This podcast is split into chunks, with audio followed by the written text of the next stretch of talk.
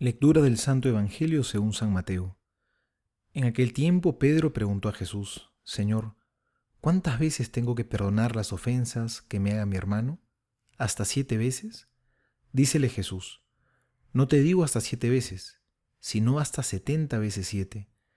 Por eso el reino de los cielos es semejante a un rey que quiso ajustar cuentas con sus siervos.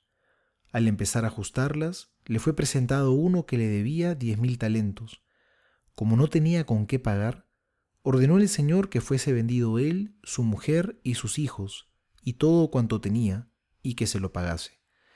Entonces el siervo se echó a sus pies, y postrado le decía, Ten paciencia conmigo, que te lo pagaré todo. Movido a compasión el Señor de aquel siervo, le dejó en libertad y le perdonó la deuda. Al salir de allí, aquel siervo se encontró con uno de sus compañeros, que le debía cien denarios. Le agarró y ahogándole le decía, Paga lo que me debes. Su compañero cayendo a sus pies le suplicaba, Ten paciencia conmigo, que ya te pagaré. Pero él no quiso, sino que fue y le echó en la cárcel hasta que pagase lo que debía. Al ver sus compañeros lo ocurrido, se entristecieron mucho y fueron a contar a su señor todo lo sucedido. Su señor entonces le mandó llamar y le dijo, siervo malvado, yo te perdoné a ti toda aquella deuda porque me lo suplicaste. ¿No debías tú también compadecerte de tu compañero, del mismo modo que yo me compadecí de ti? Y encolorizado su señor, le entregó a los verdugos hasta que pagase todo lo que le debía. Esto mismo hará con vosotros mi Padre Celestial, si no perdonáis de corazón cada uno a vuestro hermano. Y sucedió que cuando acabó Jesús estos discursos, partió de Galilea y fue a la región de Judea al otro lado del Jordán. Palabra del Señor, gloria a ti, Señor Jesús. Hoy Jesús nos habla de una virtud muy importante en la vida cristiana, el perdón.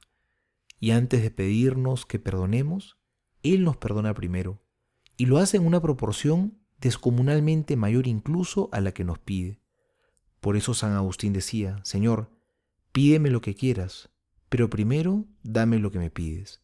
Dame tu perdón para que yo sea capaz de perdonar, porque nadie da lo que no tiene, porque solo somos capaces de hacer este acto heroico de perdonar cuando nos hemos encontrado primero con el amor de Dios, con su misericordia infinita, porque perdonar no es fácil.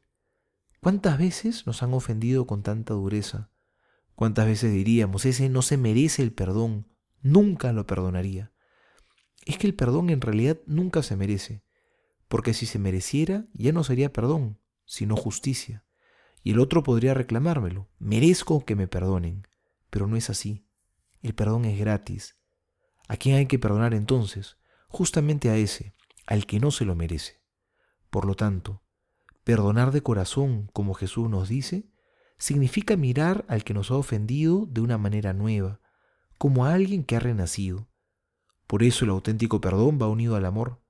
Perdonar significa querer el bien del que nos ha hecho daño y desear que pueda empezar de nuevo y hacer las cosas bien. El perdón va unido al deseo sincero de que la persona que nos ha ofendido sea feliz. No seamos entonces como este siervo malvado, que cerró sus entrañas a la misericordia con el hermano.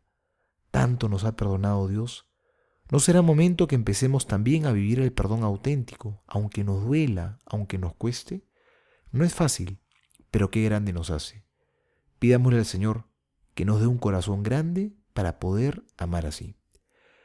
Soy el Padre Juan José Paniagua y les doy a todos mi bendición en el nombre del Padre y del Hijo y del Espíritu Santo. Amén.